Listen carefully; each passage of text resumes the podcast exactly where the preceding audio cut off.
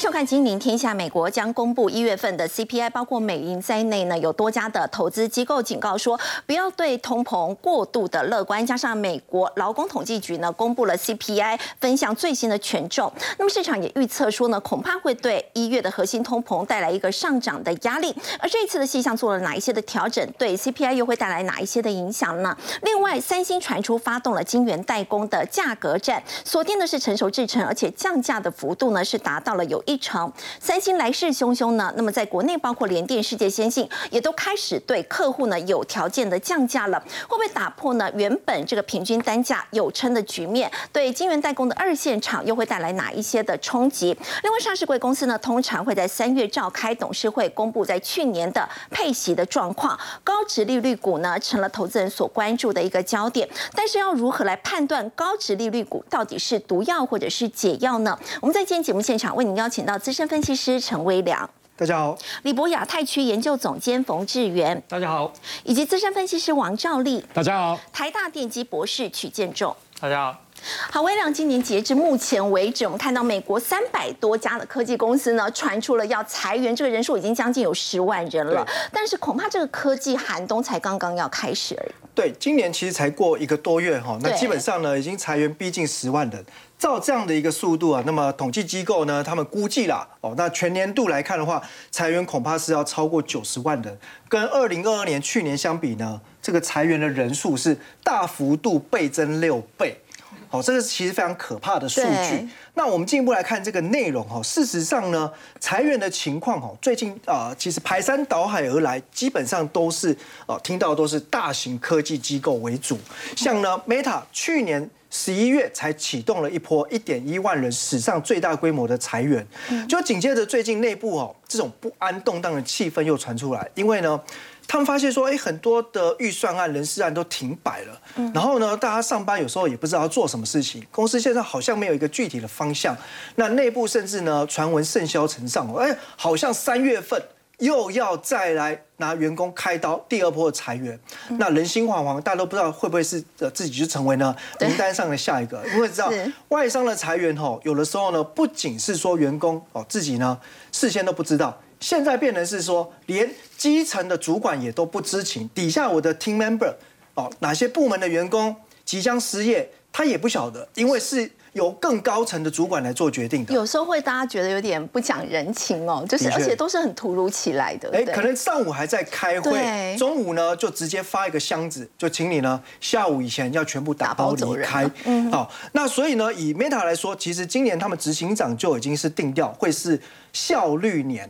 代表二零二三年势必就是先从呢呃准结成本来着手开刀，那再来则是呢呃全球第二大的这个半导体封测公司哦艾克尔，它的上海厂呢是要求员工哦放长假一个礼拜，大家去休假，那这个休假其实代表就是业绩非常淡呐哦，所以呢这个安排休假的人数是高达五千人之多啊。那整个半导体的情况啊，持续延烧哦，包含像美光，那高阶主管带头减薪，那全球裁员，那台湾也不例外，这边呢也有一些缩编的动作。对，还有网络公司，像一倍，像雅虎哦。那当然讲到网络公司，像最近的 Google，其实有一些员工哦，呃，在呃网络上哦就发文讲到自己的心情，是在 Google 工作二十年的资深员工，他感叹说哈，二十年前自己还是一个小女孩。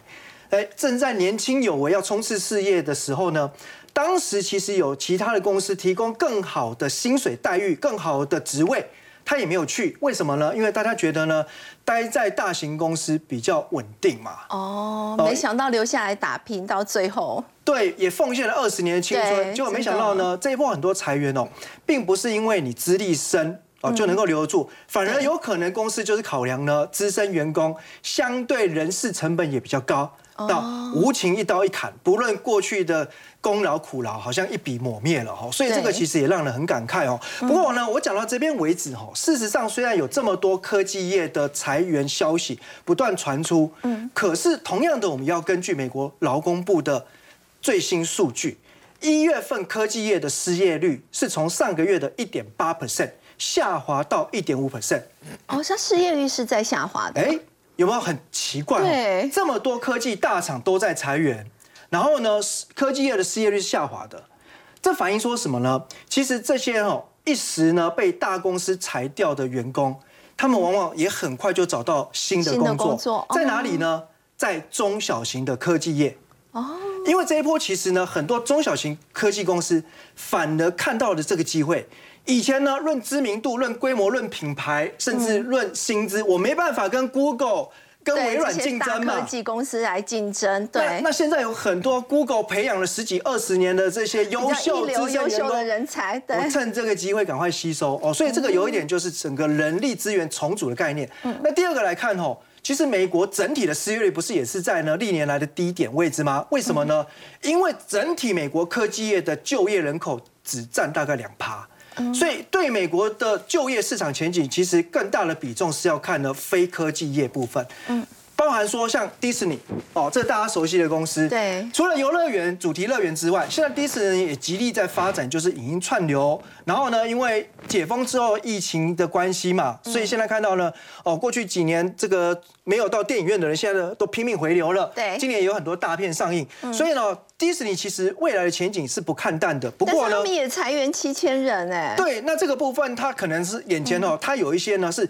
组织部门结构上要调整，哦，那未来它的重心可能会放在就是影音串流部门，但这个部分哈，我觉得值得留意是，它宣布裁员，它股价反而上涨，哦，这个就反映出华尔街在看裁员这件事情，它并不全然把它当成利空哦，不是负面解读的，反而是还蛮正面的哦，而且有时候棍棒还有呢，另外一手胡萝卜也要拿出来，迪士尼宣布哦要恢复配发股利啊。这个其实很重华尔街大咖的心，对，哦，代表其实他至少他的现金流上面也没有太大的问题，哦，可能只是组织部门的。转型发展策略上的阴影。对，好。不过我们说到大家非常关注的，还有在通膨的一个问题嘛。那美国马上就要公布元月份的这个 CPI 了，目前看起来还乐观吗？哎，不要太乐观哦。不要太乐观。明天的台湾时间哈，晚上要见真章哈。对。那基本上呢，CPI 在去年哦九点一趴的高峰之后，哦是持续下滑，这这已经是市场共识。可是呢，现在市场上有时候会听到一些声音。哎，会不会呢？下半年哦，这 CPI 就降到呢三趴以下，甚至呢回到联准会长期目标两趴，然后呢就开始降息。对，必须要郑重的声明哦，这样的看法过于乐观哦。哦，如果你过于乐观，你可能就会呢过度去追高一些风险性资产，像股票。对，所以呢，像呃三大资产管理机构贝莱德，还有呢像著名的。债券投资公司 Pinko 哦，太平资产管理公司，还有呢，像联博，他们都提到关于呢，今年会不会看到 CPI 降到两趴？这个预测为时过早哦。所以其实这个可能在今年来讲话，CPI 虽然是往下，但是它会维持在一个。呃，跟长期水准相比之之下，相对还是一个比较高的水位，会持续一段时间。那甚至在美银证券这边哈，他们的策略师也提到观点哦，这一次公布出来的 CPI 有可能会让呢美股这一波的回升行情进入到反转。也就是说呢，反弹到这边哦，涨幅也大了，位阶高了，可能会暂时画上一个休止符。嗯，原因是在于呢，哎，观察最近资金的一个流向哈，那其实呢，资金已经开始从股票型基金流出，尤其是美股。那很明显就是呢，过去这一段时间哦，美股涨多了，本一笔呢也不再像过去那样子呈现低估了，所以呢，聪明的热钱已经开始呢从美股基金抽走。那钱转到哪里去呢？那就是呢，涨幅落后的海外股市。海外股市对，像台股也是啊，哦，雅股也是啊，很多新兴市场。但重点就是，我觉得可能涨。不落后之外，那另外有没有就是说本益比较低，或者说值率比较高这样的优势？好，所以我觉得讲到不景气的投资哦，其实台股我们常用所谓的呃景气灯号投资数。对，现在已经两颗蓝灯了嘛，那是时间点了吗？好，可以进场。假如啦，你第一个蓝灯冷了。哦，第二个蓝灯呢，你也等了。对。那现在哈，第三个蓝灯下个礼拜要公布。嗯。这个时候该醒过来喽。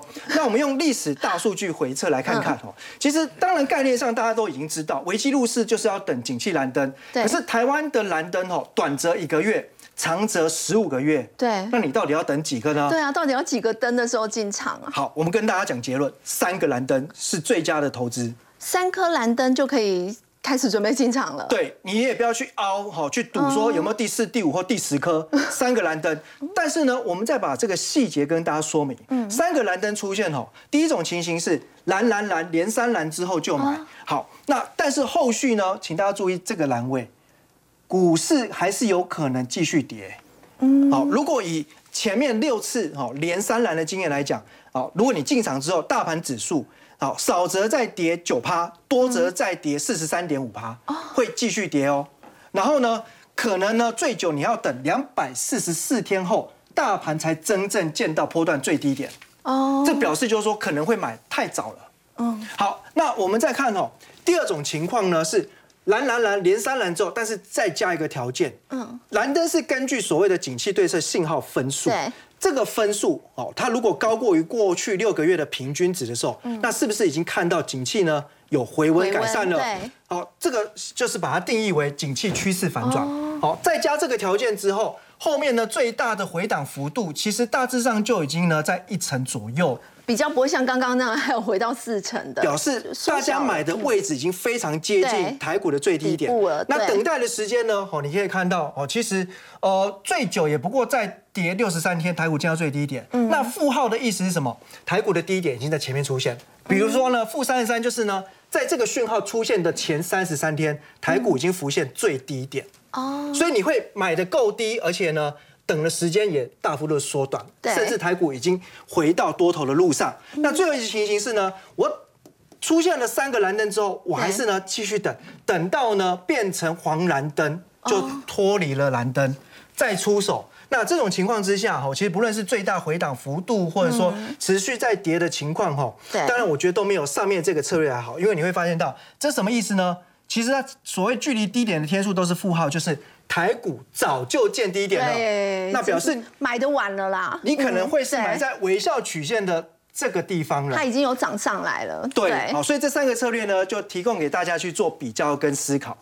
好，刚刚是微良带我们从这个景气来看股市的一个表现。不过现在大家非常关注的是美国即将公布的这个 CPI。美国劳工统计局呢，在这一次他们也公布了这个 CPI 分项的最新权重。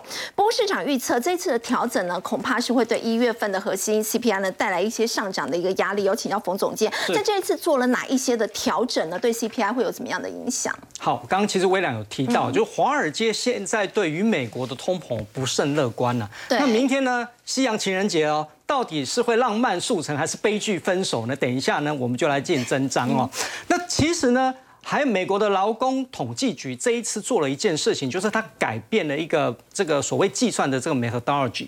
那这个计算呢，从过去的两年一条变成一年一条。首先，我们先来看一下它成分的一个调整哦。相对来讲的话，你看像房屋的部分是调最高了，是调高了多少？两个 percent，那么娱乐的部分有调高了零点三，好，那么饮食的部分有零点五，服饰的部分是没有变。但是也有调降的，调降最多了，包括像交通运输的部分是一点四，那么教育跟通讯呢是零点六，医疗也有下降了百分之零点四哦。那这几个到底会造成什么样的影响？我们先来一个一个分析哈。第一个，我们先来了解，就是说什么样的统计方法改变了？为什么讲说原本是两年一条变成一年一条呢？好，比如说讲二零二二年的通膨一定是跟二零二一年比，对不对？那跟二零二一年比呢？基本上，它就是用二一二零二一的前两年，就是一九跟二零来做比较。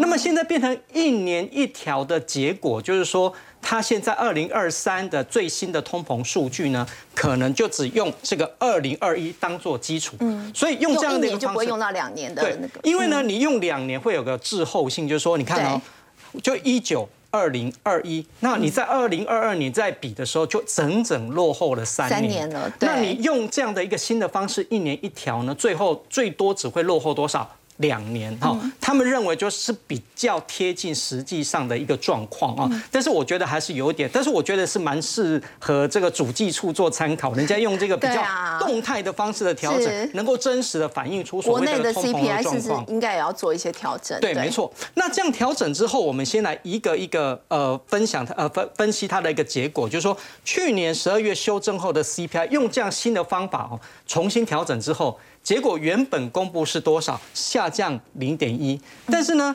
用新的方法调整之后，反而上升了多少？零点一，哎，降的反而变成升的哦，这个就是让市场上觉得很意外，就是因为你用新的方法这个计算的一个结果，就会造成这样的一个结果哦。那同时呢，我们再用各个分项去分析，你就会发现到第一个房屋，房屋的部分，我们之前都讲说它的一个。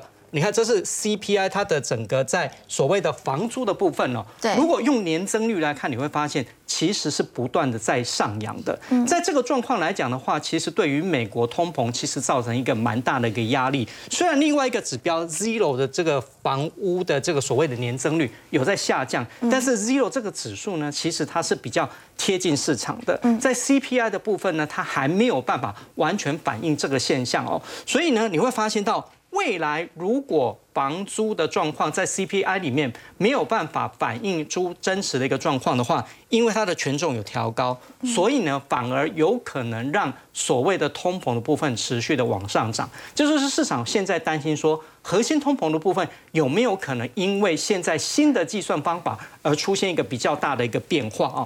那么第二个娱乐的部分也是一样啊，虽然它权重不大，但是大家也是还蛮担心的。对啊，特别是像这个最近这个 AMC 这个戏院，他们现在也在讲啊。如果你是坐在中间的这个比较黄金的座位的话，票价的部分要比较贵啊。哦，景气不好。这个好不容易才刚刚解封，但是他们已经在做所谓的调涨价格这样的一个方式哦。是。所以呢，这个状况来讲，也是让市场上是非常的一个担心哦。嗯。那么饮食的部分也是很重要啊。像现在台湾的部分很担心担心蛋价，美国也在担心蛋价，因为美国的蛋价现在是跟去年同期相比是涨了百分之六十。嗯。那么美国蛋价飙的这么凶的原因，当然有几个。第一个。这个所谓的禽流感哦，光美国的鸡就死了四千万只，来的这么多。那另外来讲的话，其他的像是所谓的这个饲料的部分也是涨了不少，所以让整体的这个蛋价呢不断在高涨哈。但是现在美国的蛋价也不过跟这个台湾是差不多，可见台湾还是有点偏贵的一个现象哦。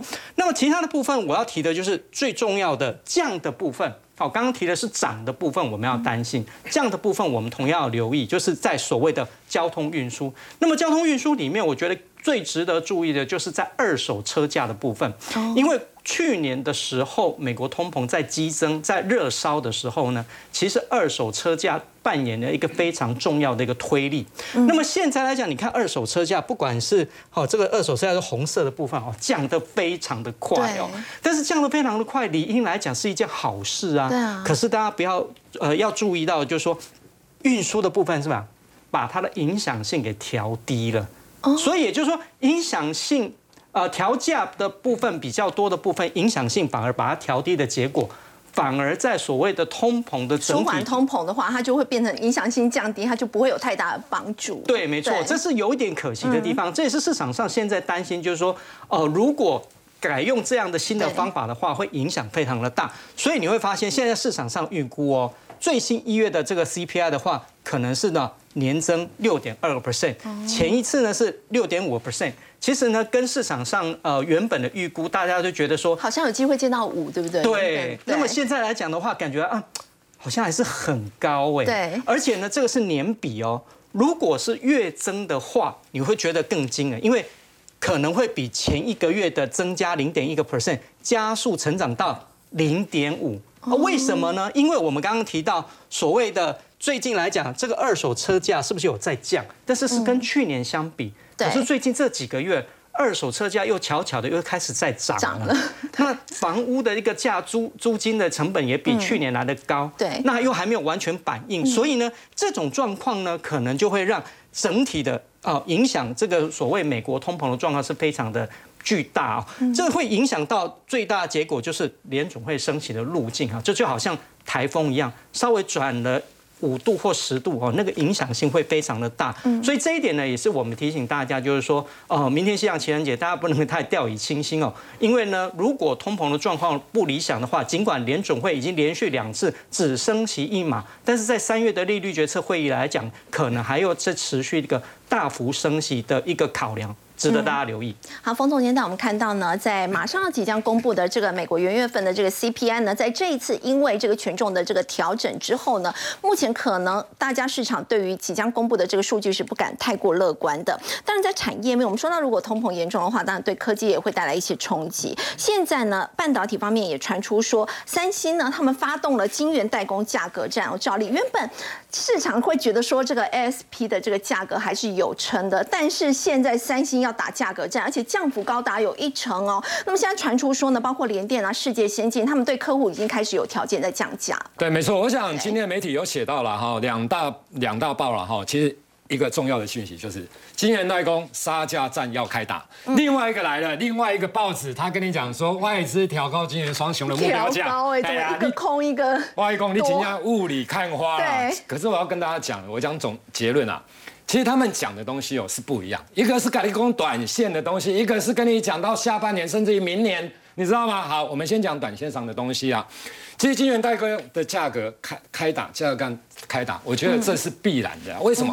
因为你比如说像联电好了，联电的营收在去年第三季就见到历史新高了，单月。然后去年第三季大概产能还是百分之百，那去年第四季大概产能利用率大概剩九成，今年的产能利用率第一季大概大家估一估大概剩七成。那你说剩七成怎么办？不用去抢单吗？当然是要。那他都剩七成了，你想力基电怎么办？世界先进怎么办？这个也是很麻烦呐，对不对？所以我的意思说，那三送的部分来讲的话，其实它记忆体也赔钱，对不对？那它当然用晶圆代工这一块来来抢啊。那手机也卖的不好，面板看起来也不是太好，所以它不抢，它要怎么办？做一次，难道要要等？对啊，这这这不可能嘛！真的。所以我的意思说，其实这个东西哦，在之前大家都预期了，只是现在实现而已。那实现的时候。你有可能会怕，为什么你会怕？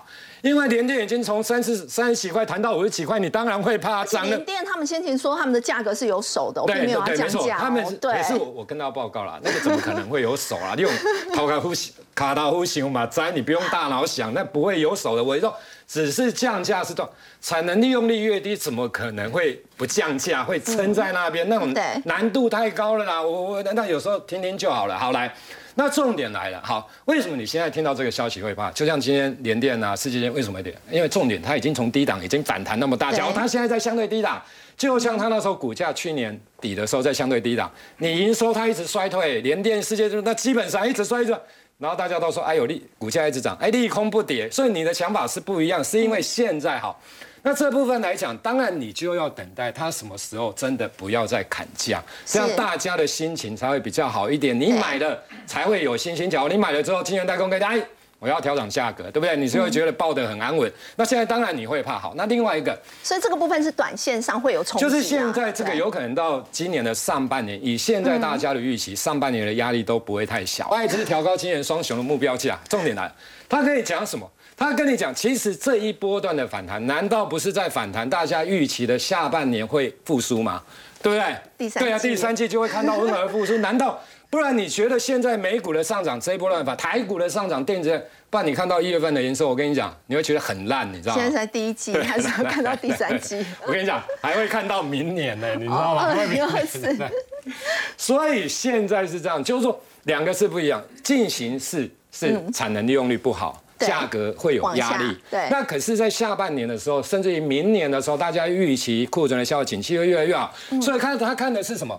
是中长线，他看得很长。那好，重点来了，那下半年会不会如同大家现在的预期？现在其实说真的，大部分的人觉得啦，不管是台积，就是觉得台积电或者嗯，都会认为哦，其实下半年景气的复苏，嗯，不是 L 型，大概也不太像 U 型，应该会 V 型啦，所以才涨成就是。大家觉得办股票怎么会涨那么高？大概就是有这种预期。那这种预期的时候，你现在不能说它对，也不能说它错，因为时间一定是慢慢的累积下去，走下去之后，当我现在去看，比如说我现在一月、二月好了，我现在看五月比较清楚，还是看今年十二月？当然是我看五月比较清楚啊！你现在跟我讲十二月，甚至你现在跟我讲明年上半年、明年一整年，那瞎子摸象，那看不清楚啦。所以有些的预期，就股价现在在在反映预期啦。好来，那重点来了。那说台积电好了，其实它一月份的营收说真的不错啦。好，那短线上我们讲短短线上能不能再过高，就是这过这一波段的高点？大概二月十五号之前，巴菲特哦，就是他们这些要公布他们的一个持股的部分。那当然在前几天的时候，美国的第三大的退休基金是有减码一些些啦，所以台积电这个地方也在晃来晃去。那假如短线上要转强，我相信必须要有这个来加持。假如没有这个来加持，我个人觉得指数股价的高点不会太多。为什么？我拿。很多人都会拿本一笔的河流图，可是他忽略了一件事。好，我先跟大家讲，你有没有看到台积电？这个是台积电。嗯。从二零一五年到今年，今年第今年 EPS 是三十九点二了。哈，那这个是到前三季的去年啊，去年去年去年前是对。那去年来讲三十九点二，你发现一件事情，二零一五年到二零一八年的时候，其实台积电的 EPS 从十一点八二到十三点五四，立功也刚好成长，没什么成长，都差不多啊，就是什么样？对，都很小，这个大概就是持平啊，微幅一。一点点的成长，二零一九年的时候稍微的衰退，我们也讲它持平，也不要它真的爆发是什么？二零二零、二零二一到二零二二，你有没有发现才是真正的爆发？也是疫情这三年，对，其实是疫情这样，就从二零二零到二零，所以大家有时候在本一比较什么二十倍，我跟大家报。当它没有成长的时候，你去看一下二零一五到二零一九年的时候，它的本益比这个啊，这一条线是十五倍啊，十五倍是这一条，这个是从二零一五开始，你有没有看过？它要突破十五倍都很难呐，你知道吗？在 EPS 没有，因为它那时候不是一家成长型的企业嘛，你每年的 EPS 都维持固定，我被改业公司成长型，这是不可能的一件事嘛。好来，重点来了，等到。这一个等到这个时候，二零二零二一，你看它的 EPS 可以冲到多少倍？三十倍以上。嗯，因为它是一个成长型，那时候当然还有资金的行情等等，不管。所以，假如说我们这样来，可是重点啊，今年预估的台积电的 EPS，我看过券商大概百分之九十九点九这样讲，今年 EPS 预估都会比去年衰退。以台积电来讲，好，那假如衰退，我们拿这个持平的来讲就好，不要讲衰退。所以我觉得哈，你看一下。这个地方它成长，二零二零年开始成长，从二零一九年，所以明年大家预估的台积电会比今年，我讲的意思就是，今年台积电 EPS 会比去年衰退，可是大家预期明年会比去年成长，不是今年哦，肯定比今年成长。对，所以它到明年它才会成长，所以股价角真的要在这个地方再往上攻，肯定是今年下半年的事，不会是上半年，因为上半年部分来讲，它还处在 EPS 跟去年衰退的状况之下，所以我跟大家报告，很简单。它的我认为十七点八倍的本益比，相对上来讲就是高了。就上半年，就是现在到六月底之前，我觉得越接近，基本上你应该越减码。然后在十五倍本一比以下以下的时候，你再做慢慢的低阶。因为假如说大家预期明年真的或者下半年会出现比较大的好转，其实在在那个地方才会是比较好的买点。联电也是这样的状况吗？就不一样了。哦，这个不讲啊，来来来，我跟大家讲为什么不一样哈。你看一下联电的 EPS，哎，这个也是差不多，你会觉得哎，都差不多哈，都大概一块来一块以下。对，你有没有发现它是真的后也是后面这三，也是后面这三。可是重点是它是成熟制成的，竞争对手更多啊，连要中芯国际都要竞争的，所以大家会认认为。台积电它是一个成长型的企业，可是联电它不是一个成长型的企业啊，所以大家也预估今年 EPS 联电大概说真的大概五倍。好，那不是成长型的企业，你要怎么去评价？很多人用本益比，不是成长型的企业，基本上尽量不要用本益比，你要用股价净值比的部分，比如说。你看一下，它在没什么成长的时候，所以它那时候的股价净值比相对上来讲，你可以享受的股价净值比都很低，因为你才赚不到一块钱，你你要多少股价净值比啊？每股赚不到一块。对啊，对的。对。那你当你当你赚到两块多、四块多，甚至七块的时候，当然你的股价净值比，所以它可以冲到几倍？它可以冲到三倍，也是在热度的时候。所以你试想，连电假如说真的要再往三倍冲，那肯定景气要非常非常非常的好。所以三倍基本上来讲，在未来。说真的，短时间不容易看到，所以我们认为什么？我们认为其实它的股价净值比的部分，你比如说两倍的部分来讲，是在这个地方黄色线的部分，你有没有发现这一条线在过去的时候离它很远？从二零一五它真的赚零点多元的时候，它两倍还就难的，还不科林啊，你知道吗？那所以，假如它现在在两倍，所以在两倍的状况之下，它相同的，它台积电是一样，今年比去年预估是衰退，所以我觉得两倍基本上来讲应该是卖点，买点应该是在一点五倍的附近了。所以联电要看的是这个股价净值比，但是台积电看的是本对，没错，没错。好，不过你刚刚有提到这个三星的部分嘛，他们最新的财报，在这一次我们看到记忆体、晶圆代工真的是两样情哎。对，其实记忆体的部分来讲哦，其实我跟大家讲哦，真的是蛮惨烈的啦哈，因为现在不管是期现货价还、合约价的部分，其实都还是在继续跌了啊。那等一下我要跟我跟大家讲哦，你要怎么去看记忆体？因为记忆体的部分它是类似，更是景气循环股，就是说。机体它是一个类似景气循环股，只是说它比较好的一点是之前经过了大整并啊。对。现在不管是 n e t Flash，不管是低润的部分来讲，其实厂商真的没有那么的多，不像以前还有耳币打一堆，反正搞到大家几乎都赔钱，你知道吗？那经过真的很长一段时间的整顿，好来，那我现在讲哈，当然今在明天来讲有望红的一个法说了哈，那礼拜五它有华邦店的一个法说，好，那我们先来看一下哈。你看过从二零一五年到现在，到现在有哪一季是负的？没有负的，只有去年第四季跟今年第一季啊。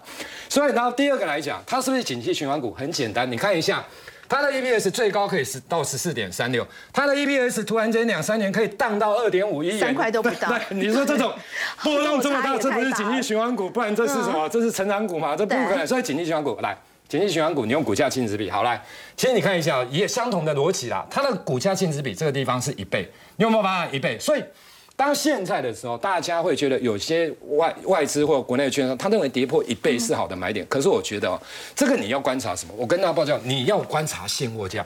景气循环股，我跟你讲。大家看看不准啊！你是看合约价，要看现货价，因为现货价先，比如说我开始触底反弹，合约价下一季才有机会，现货价都还没止跌，合约价肯定跌啊！所以我觉得，当你看到现货价真的慢慢一个一个礼拜、两个礼拜、三个礼拜走稳了，那你再来买。都还来得及啊，所以我觉得记忆体的部分你要观察现货价的一个部分。好，刚刚赵一带我们看到是在半导体哦，包括晶圆代工，还有在记忆体的部分。不过相较于记忆体呢，目前来看市况并不理想。电动车相关的概念股呢，其实在最近哦表现是相对比较抗跌的。那么除了电动车呢，NASA 现在也推出了第一架的全电动飞机，而且曲博它已经通过了测试，准备要试飞。制作电动飞机它是很困难吗？是很困难，很困难。电动车啊，其实 发展至少十年以上。在路上跑了，对不对？可是电动飞机一直都没有。嗯，到底发生什么事？主要就是因为呢，要让飞机飞起来，它需要非常大的动力。哦。而这么大的动力呢，其实只能一般用那个涡轮引擎方式提供，那个是燃油。可是你要换成电的话，那就没得选，只能用这个螺旋桨。可是螺旋桨其实它用电池来推。嗯。这么大功率的输出，它就需要大电流的放电。那事实上呢，你电池也没有很多的选择。这个东西比电动车还要难，更难。所以这一次最大的特别就是这一个 NASA 它推出全电动的飞机。嗯，那主要为了实现三个目标，一个就是飞行零碳排放，就是飞行真的可以达到零碳排放。飞行的时候，飞行的时候，当然你充电的时候，你要问那个电是哪里来的。当然，如果是火力发电，还是有碳排嘛。嗯，那第二个就是要高速巡航啊，希望效率能够提高。那么再来就是能够提供更安静的飞行。哦，一般飞机飞过去，我们都会觉得有噪音嘛。对对。那么用电动的方式，确实噪音会降低。问题。对。但是实际上呢，在发展的过程中啊，你现在看到这看起来是正常嘛，就两个引擎。但实际上，NASA 在设计的过程中发现，这个两个引擎的设计可能不见得适合，因为我刚刚说过，你要这么大功率的输出有困难，所以它事实上还有设计这种左边。右边各六个小引擎的方式，所以呢，它在机翼的前缘呢配置两个大功率的巡航马达，大概六十 k 瓦，就是这个大的。我们现在看到比较大的这一个，嗯，那小的呢，总共有十二个小功率，只有十 k 瓦。哦，所以用这样的方式，一方面可以起飞，一方面可以前进。所以它的机翼的部分就会长得比较跟我们一般看到飞机不太一样。对，这是它在测试的过程，因为这是概念图。那它用什么电池？各位要记得，现在在市场上唯一可以符合这个条件、大功率放电的，大概只有磷酸锂铁。哦，这个电池呢，能够承受飞行的极端条件，但是磷酸锂铁其实在低温下也是不能运作的啦，所以呢，低温下可能还是要加热。但不管怎么说，磷酸锂铁是适合大电流充放电。另外一个重点就是我们常讲的第三代半导体，就是所谓碳化系的电晶体。哦，这个电晶体呢，主要是在做电压电流的转换。哦，只要是功率元件用在马达转电压转到引这个引擎的这一种。哦，它的能量效率可以到八十九十八 percent 哦，这个能量效率会比较高，比用细的电晶体还要好。但是我们知道，像是飞机啊、直升机或者是这个船，都是用很多是用螺旋桨来推进的嘛。那这个环形的螺旋桨，它到底有什么样的不同的地方？对，这个刚刚是讲电动飞机嘛，对。那接下来就要讲螺旋桨哦。刚刚你看到电动飞机也是用螺旋桨，这个螺旋桨在过去这。半个世纪以来没有任何的进步，所以呢，我们常回想到，就是这个螺旋桨在运转的时候噪音非常大，哦，还有船也是哦，船呢这个螺旋桨在前进的时候非常吵，那大家就在想有没有方法可以解决？哎，最近就出现这个环形的螺旋桨，它呢这个设计主要就是可以做到低噪音而且高效率。啊，但是呢要贵十倍。哦。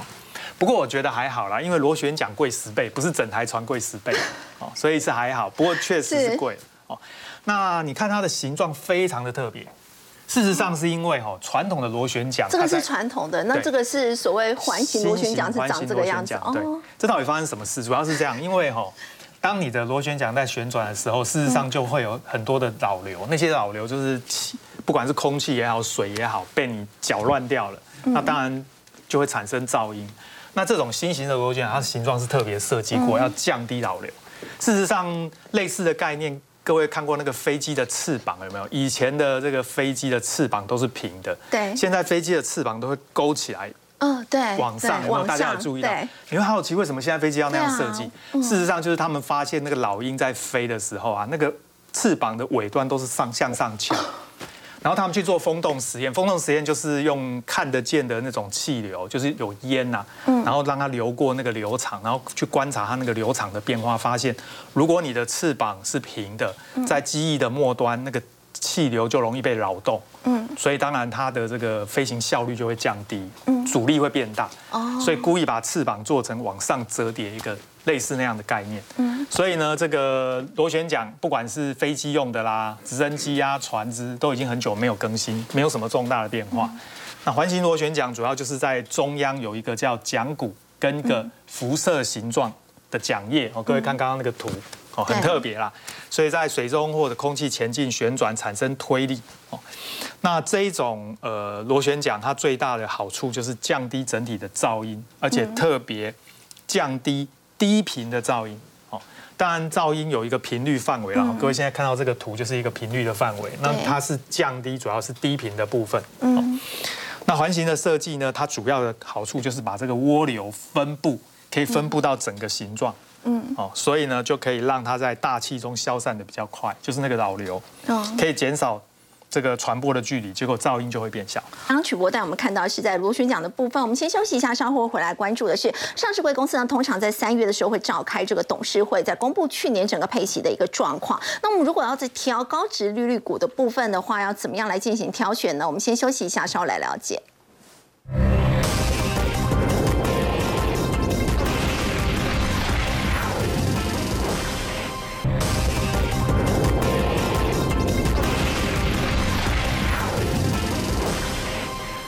贵公司呢，通常会在三月的时候呢召开董董事会来公布去年整个配发股息的一个状况。要请教微良，如果说我想要买这个高值利率股的话，要怎么样来挑选呢？好，投资股票哈，其实是赚股息好还是赚价差好？嗯，小孩子才做选择，两者都要不是更好吗？先领到股息，后面再赚价差。不过呢，股息的配发呢就会形成呢哦所谓的呃缺口。那这个缺口呢是来自于就是因为。股息发放它是一个呃会计财报上面的科目的移转，那重点是在于股价能不能涨回去，完成所谓的填息或者填权。那我们知道哈，其实高股息主要来自于前一年度的获利。那如果今天我们真的把目标放在说，哎，我希望是股息价差两头都赚，那么最重要的关键应该是现在公司的营运状况哦，它到底是在景气的哪一个位阶？啊，对。好，我们看右边这张图。这代表呢，其实景气会有一些波动或循环的过程。是。那有些公司呢，如果说它的景气是盛极而衰，就是从这个位阶正在往下走，然后又还没有到谷底，那你想想看哦，这种情况之下，它就算因为呢去年很好，所以今年呢配高股息，那你领到了钱，当下可能是开心的。它可能还没到谷底，到时候这一段可能会赔掉。对，因为价差那个波动 动辄都是呢。哎，十几趴、二十趴，甚至呢更高腰斩的也不是少数。所以其实哈，我觉得呃价差这个将会决定你真正你在投资这张股票持有一段时间后能不能获利，这个是关键。好，那反之呢，我们希望找到的股票应该是说，哎，景气呢现在可能在谷底，可是呢未来会往上走高。那随着呢，哎，可能下半年如果景气越好，它搞不好股价走高到这里，那这个价差在今年。搞不好不只是趴数，而是倍数。好，所以呢，我大致上哦，把几个比较热门的主群产业，所以到底衰退的是哪一些？往上走的是哪一些？好，今天就冒着生命危险来聊聊这件事情哦，因为这个这个看节目观众这么多，股东人数这么多哈，我可挨不住骂。那其实是这样子啦，我们很客观，就是照去年下半年以来的营收表现，甚至一月份的营收来看，其实像航运、高尔夫、自行车。这个在二零二一到二零二二年哦，都有非常好的营运融景，至少在去年的上半年，这些相关的公司。都还大赚钱，可是今年来看哦，要稍微保守一点，因为这个都是属于疫情红利消失的产业，对，所以慢慢回到一个常态。那反之啊，我们希望能够掌握住是说，现在可能还有利空，还有杂音，可是呢，大概已经在谷底了，趋势是往上。对，像晶圆代工、驱动 IC、笔电或板卡这些公司呢，去年的获利状况不错。但是呢，呃，大概下半年以后，景气有些杂音，好，但是它的底气还是够。是。那今年呢，没关系，上半年再让他们沉淀一下。可是因为除夕大部分就是落在第三季嘛，所以配合第三季，如果开始景气复苏的话，那么将来价差能够成长的空间就能够期待。再来是驱动 IC 的龙头哦，也是呢，国内 IC 设计的算是呢这个。大哥级的人物啊，那联咏一月份营收表现呢？呃，光看这个月减哦，七点零二 percent，其实已经是在改善了。但年减幅度还是很大，因为去年业绩真的非常好。那只是说现在哦，因为驱动 IC 呃，目前已经有一些急单开始涌入。那急单过后，现在就看产能利用率呢回升之后，能不能变成是一个比较持续性的回温的状况。嗯。那至少去年前三季就赚了快要一个股本哦，所以这个呢，股价重回年线之后呢，只要配合法人哦。啊，后续继续买超加码的话，那我觉得股价呢，应该也还有高点可期。嗯，不过还有哪一些其他这个高值利率股呢？好，那高值率呢，当然现在很多人在等，就是说今年不好的货柜航运，然后想说我赚不到股价的话，没有可能说用透过配息的方式多少补贴一点回来。呃，对，这个很多现在散户的心态就是在等，呃，货柜三雄哈。开完董事会之后，能不能呢说出一个让大家满意或者是惊喜的配息数据哦？因为当然去年很多人是买在高点，那这个一赔哦，可能这个赔的都是三成、四成、五成起跳。好，但是呢，我们看运价的水准就知道，现在的运价的位置已经在大概一千点以下，这个就是呢二零一八年、二零一九年，所以它完全回到疫情之前的水准。那请大家呢就是回头去查查。二零一八年、二零一九年的时候，货柜三雄赚多少钱？那你就会明白呢，他们今年的营运状况哦，不是只是呢获利比去年差一些，是差很多哦，不是腰斩，可能是脚踝斩。好，所以在这种状况之下，呃，我觉得不管是说接下来它是不是呢配很多啦，因为呃去年长隆呢前三季就赚了六十八点八八，哦，今年呢的确可能。搞不好可以配你四五十块钱。阳明前三季赚了四七点五，万海也赚了三十三点一八。可是重点就在后续呢，赔价差的风险真的是非常高，所以建议大家如果真的有套牢的话，可能还是要在盘面当中去寻找新的主流股来做转换会比较好。好，不过我们说到主流股呢，其实美股从开春以来哦，包括像是这个聊天机器人或者是电动车的题材都持续在发烧。不过在最近这些热门的科技股，是不是已经有一点快要涨不动这样的一个情况呢？那么后续又要怎么观察？我们先休息一下，稍后了解。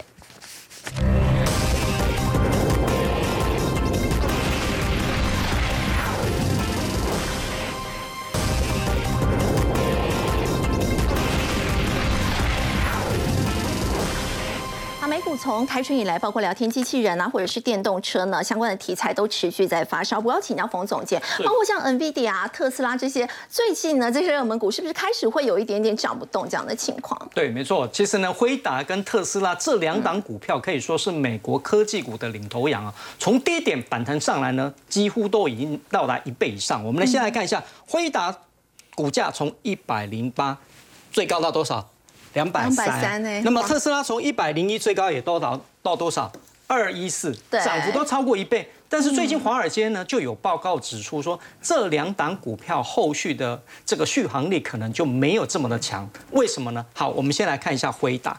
辉达最近为什么这么强？当然是搭着所谓的 Chat GDP 爆红的一个原因哦。那它掀起了一个投资热潮，因为 Chat GDP 要用到所谓的 GPU，就图形处理器。那这个刚好就是辉达的一个强项哦。那我们发现到，包括 Google 啦，包括微软呢，已经正面交锋。好，连百度也有这个文心一言呢要推出哦。那当然就是现在呢，这个 Google 栽了一个跟斗之后呢，让这个微软的底气哦，这个 Chat GTP 更强，所以呢。现在呢，市场上啊认为就是说这个 AI 产业的一个投资热度非常的一个高哈，但是不可忽略的就是说，这个还是要回到辉达的一个本业。辉达本业在 GPU 上面呢，还是面临什么库存过高这样的一个问题。因为呢，包括它的客户，包括 Intel 啊，还有包括超伟的部分，这个所谓的业绩是并不是很好的。在这种情况底下的话，辉达要做一个大幅度的一个成长，也是相当困难的一件事情哦。那另外来讲，说 Chat GDP 很红没有错，但是呢，现在是一个想象题材，跟这个元宇宙当初很像，到底能够带来实际上多少的这个需求跟营收或获利呢？获利还是一个很大的 question mark。是。那最后呢，我们发现到就是说，其实分析师分析这个所谓辉达第四季的获利，因为呢二月底呢。这个辉达公布它的财报，预估它的营收还是会降两成，获利的部分可能还会再降三成哦。是，所以在这个基本面上面来讲的话，可能要提醒大家留意哦。特斯拉也是一样哦，之前因为财报啦，包括降价的这个效应，大家觉得降价好像真的刺激了销量啊。对，但是不要忽略，就是说，其实华尔街有提到，这波特斯拉的上涨呢，很多是来自于所谓第一个空单的回补，第二个它有一个效应哦，叫做。FOMO 叫做害怕错过，好，英文就叫做 Fear of Missing Out，好，这个害怕错过的效应，因为之前都知道说特斯拉股价非常的飙，如果我没有跟上的话，我怕我可能错过这个行情，所以有点超买的一个现象。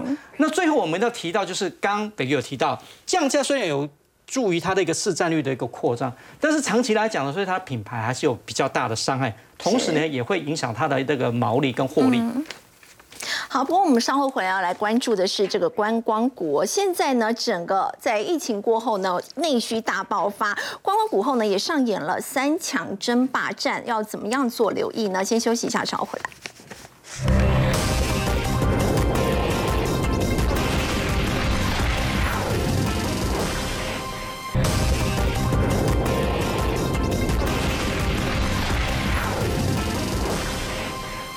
情时代，现在觉得内需开始回温哦，餐饮业呢，整个业绩好像都上来，要请教赵丽，连观光股后都上演了这个三强争霸战。对，没错，我们先看一下邓白斯他发布的哈，他认为今年第一季来讲的话，其实企业台湾企业乐观指数六十一点三八，你记你知道吗？既然年减了五十一点一趴，其实它衰退的幅度真的非常的一个大。好来，嗯，那衰退的它当然这些啦，大概都是电子业等等，不管我们看一下最乐观的就是饭店跟餐饮，对对。其实我要跟大家讲哦，其实你看。哦，从去年大概十月、十一月哈，其实尾牙之前，对不对？就是开始陆续的餐餐厅、饭店就尾牙。那现在呢，春酒，所以你看这些的餐厅，然后一般的人呢，因为真的在之前闷太久了，所以餐厅我就像我现在去餐厅，你不是礼拜六哎，礼拜五也很多人呢，有时候一到四真的也都蛮多人。饭店也很难。饭店我跟你讲，对，过年的时候下去南部玩，你知道高雄好贵，你知道吗？天价，我觉得那个真的比出国还晚，还还贵啊！去日本一趟都还。一样五天的话，我跟你讲，在台湾哈反而更贵，真的好贵。好来，那我们来看一下另外一个为什么会形成这样的的现象，就是说第一个来讲，因为大家电子股这边涨多了，大家会怕，因为你看报纸你也知道，哎呦够库存加够库存堆拢库存，你知道？嗯。他觉得他的机器在去年不管观光不管饭店，因为那时候真的疫情的关系受害，所以他们去年甚至在前一年。基期更低，嗯，那现在来讲的话，大家预期今年会成长，明年大家也预期应该会成长，所以现在到底怎么办呢？这个好来，我是这样觉得哈，你看一下观光股王精华嘛，那这三个谁有机会当？好，我觉得哈，大家基本上来讲，尽量不要碰。你只要之前碰，为什么我这样说？你知道吗？你看一下豆腐，你知道它一天成交量几张吗？大概一百张，现在是量大的时候一百张，以前是个位数字。这种股票说真的不好进出啦。